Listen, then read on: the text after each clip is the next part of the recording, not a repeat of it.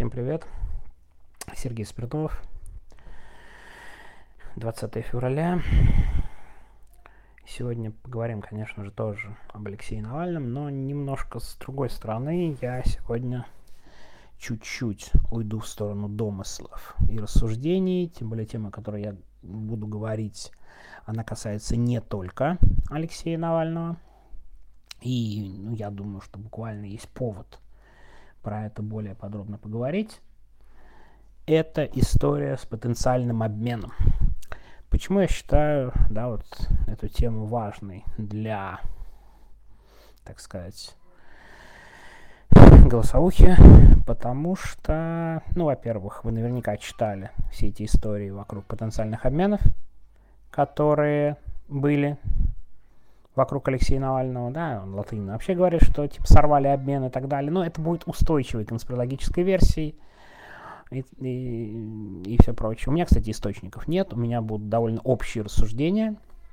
Дело в том, что мы сегодня разговаривали с одним иностранным журналистом, и там было довольно много вопросов, и так вышло, что я для себя сформулировал плюс-минус истории про обмен, почему я не особо в это верю, попробую сейчас вам это все изложить. Но речь не только про Алексея Навального. В том числе сегодня, не знаю, видели, была информация одного из британцев, что он обращался в Foreign Office по поводу Карамурзы, у Карамурзы британский паспорт, о том, что они дали понять, что обмен это нежелательно. И тут тоже важно понять позицию Великобритании. Великобритания считает, ну, такая позиция, что нельзя идти навстречу тем людям, которые захватывают заложников. Типа мы такой политики не ведем. Иначе это будет способствовать захвату новых заложников. Да?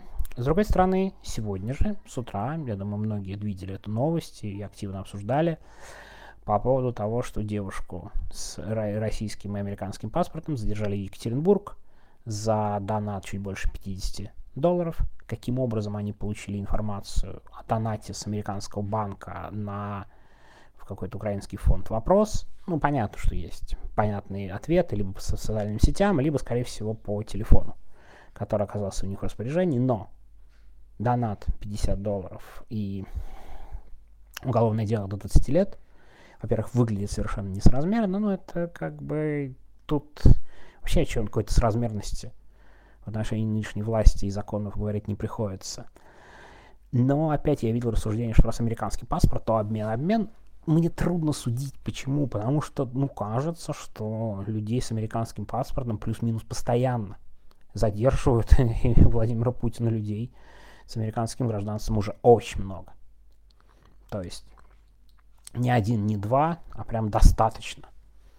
Да, мы говорим, по крайней мере, о двух журналистах. Один более известный это Иван Гершкович с американским гражданством. Есть еще Алсу Курмашева – с Радио Свобода, она тоже с американским паспортом. И, кстати, Радио Свобода сегодня признали иностранным агентом.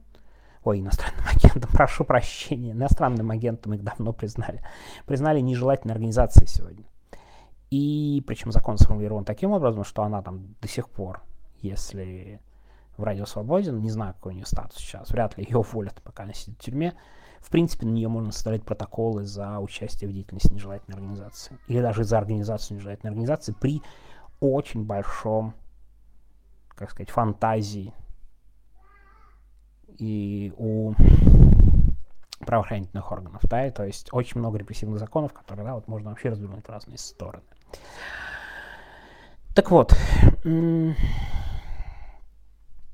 обмен и история про обмен – она в любом случае, да, будет на повестке дня в том или ином виде. Еще будет, мы еще услышим. И отдельная история про Ивана Гершковича, потому что это самый известный, мне кажется, сейчас журналист для обмена. И Владимир Путин фактически прямо Такеру Карлсону озвучил свои требования, что типа я требую за Гершковича Красикова, убийцу из Германии. Ну, то есть он не особо скрывал. И это был таким прямым ходом Владимира Путина. Но тут есть проблема на самом деле. И вообще тут переходим к обмену, в том числе к Алексею Навальному. Обмен как таковой, классический вариант обмена, это все-таки обмен шпиона на шпиона. Такой устоявшийся, ну, я бы не назвал это в дипломатии, скорее в условии спецслужб, более-менее обычной практикой. Потом понятие обмена немного расширилось, да, был известный обмен да, Буковского на Пиночета политический. Бывали еще такого рода обмены, в том числе, например, э, выменили почти всех заключенных по самолетному делу. Отдельно о нем рассказывал. Есть у меня ролик, это известная история про захват самолета в России. В России, в США, в СССР, для того, чтобы полететь в Израиль. Но сегодняшний день и вот сегодняшняя схема, она довольно сложная. Почему я так говорю? Ну, смотрите, Путин говорит, давайте обменяем Гершковича на Красикова, ну, практически прямым текстом. Первое. Красиков сидит в Германии. Условно говоря, он совершил тяжкое преступление на территории Германии. Как Германия участвует в этом обмене, совершенно не очевидно. А второй момент, тоже очень важный, кстати, отсылающий во многом британскому опыту, британской практике что получается Гершкович, 100% журналист. Ну, всем понятно, в том числе самому Путину, что никаким шпионажем он не занимался, его буквально взяли в заложники для торговли для обмена. И даже Такер Карсон несколько раз раздражает Владимиру Путину о том, что Гершкович не шпион, что он журналист. Но все равно, да, Владимир Путин предлагает такой обмен, и выходит, что буквально ФСБ может хватать любого иностранца, более-менее известного, или иностранных журналистов, ну, большинство, правда, уехали из страны, но тем не менее кто-то работает, и менять на своих шпионов. Ну, для западного мира, я думаю, это выглядит несколько вызывающе. И наверное, были обсуждения формата более сложного обмена. Тем более могу напомнить, что Германия очень активно способствовала освобождению Михаила Ходорковского в свое время, и в Германии, наверное, есть заинтересованность в освобождении российских политических заключенных, по крайней мере, я на это надеюсь, и кажется, это действительно похоже на правду в том же деле у о, о Ходорковском. И, наверное, какие-то взаимные предложения были. Но я думаю, процесс обмена довольно сложный, непростой, состоящий из многих ступеней. Я думаю, что несмотря на какие-то контакты и взаимные предложения, до конкретных договоренностей, ну, по крайней мере, да, вот как утверждает Латынин, и я думаю, мы услышим много разговоров об этом плюс-минус дальше, так и не дошло. Почему я так считаю? И опять же, я не обладаю какими-то, да, вот прям инсайдами и так далее. Ну, во-первых, Владимиру Путину важно, мне кажется, долго торговаться. Это, ну, мне опять же кажется, заметно по делу Эвана Гершковича. Там много усилий по его обмену, а он сидит уже почти год в. Он год сидит в и конца края этому не видно. И Владимир Путин не торопится. И кажется, он все это затягивает и никуда не спешит. Почему он так делает? У меня есть версия, что ему важно сохранять такого рода связи и такого рода контакты с западными странами, знаете, в типичном вот этом обижуличном дедовском контексте нас всех обидели, но ничего, вы у нас попляшете. Вы меня отовсюду исключили, вы со мной не разговариваете, ну тогда я вам вот, вот, а под заложником будете говорить? Ну тогда бегите ко мне разговаривать. А я буду подумаю, да, вот сверху вниз вести переговоры и долго их затягивать. Да, иначе какие? Общем-то, тогда у него остаются рычаги взаимодействия. Пожалуйста, мы выдвигаем заранее заведомо более жесткие условия. Ну вот как буквально Красиков на Гершкович. Не совсем адекватные. Это первое. Второе были удачные обмены. Причем, заметьте, эти обмены были тоже в стилистике не совсем равноценны. Бута обменяли на баскетболистского, Грейнер его фамилия, да, могу ошибиться, прошу прощения, нет, нет, здесь погуглить. Но это не выглядит равноценным обменом. Там торговцы оружием на баскетболистку по наркотикам.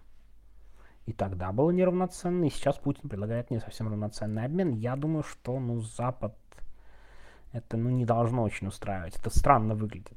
Постоянно неравноценные обмены на условиях Путина, особенно сейчас на условиях Путина, да, то есть как довольно звучит так себе. Почему я еще считаю, что в ближайшее время не могло быть какого-то обмена и было далеко? Ну, у нас вышла сегодня об этом заметка. Я практически убежден, что с осени прошлого года власти начали подготовку к убийству Алексея Навального. Посадка адвокатов, потом этап в Харп, подальше от глаз. Это все, на мой взгляд, было подготовкой к убийству Алексея Навального, ну и довольно странно. Одновременно и вести переговоры, и готовиться к убийству. Хотя у Плющева есть такая интересная версия, довольно любопытная. Ее изначально у него в стриме изложил немецкий политолог Юсупов. Она э, звучит следующим образом. И Саша, кстати, ее очень активно поддерживает. Возможно, и я вот считаю, что вполне обоснованно, в том смысле, что убийство Навального буквально часть вот этой истории про обмен для Путина конечно, не для нормального человека, а для Путина из серии того, что я вам показываю, что если вы не будете торговаться, я тут продолжу своих заложников буквально убивать. В буквальном смысле этого слова и давить. Меняйте, пока не поздно на моих условиях. Иначе смотрите, что у нас в тюрьмах происходит. Такой знак для Запада, причем огромный восклицательный знак для Запада. Ну, то есть эта версия, безусловно, имеет место быть, но мне кажется, что о каких-то серьезных обменах явно речь не должна была идти. Ну, по крайней мере, это кажется мне. Но лично я думаю, мы будем еще слышать про обмены, мы будем слышать про эти истории. Это станет таким устойчивым, да, устойчивой версией о том, что были близко, но не договорились, начнут там вину друг на друга валить. И я думаю, про обмены в том или ином виде мы еще можем услышать. Но все-таки я, знаете, честно, я заканчиваю голосовой, в это не особо верю. Я думаю, что Путин был настолько обижен первой неудавшейся попыткой убийства, что для себя решил, что когда Алексей Навальный вернется, он, конечно, посмотрит, как он будет там, условно говоря, как Навальный, что будет делать в тюрьме но он захочет отомстить как мстительный человек, мне кажется, он именно это и планировал делать. Ладно, на этом заканчиваю. Тут как раз Артем прибежал. Все. Всего доброго и до завтра. Пока.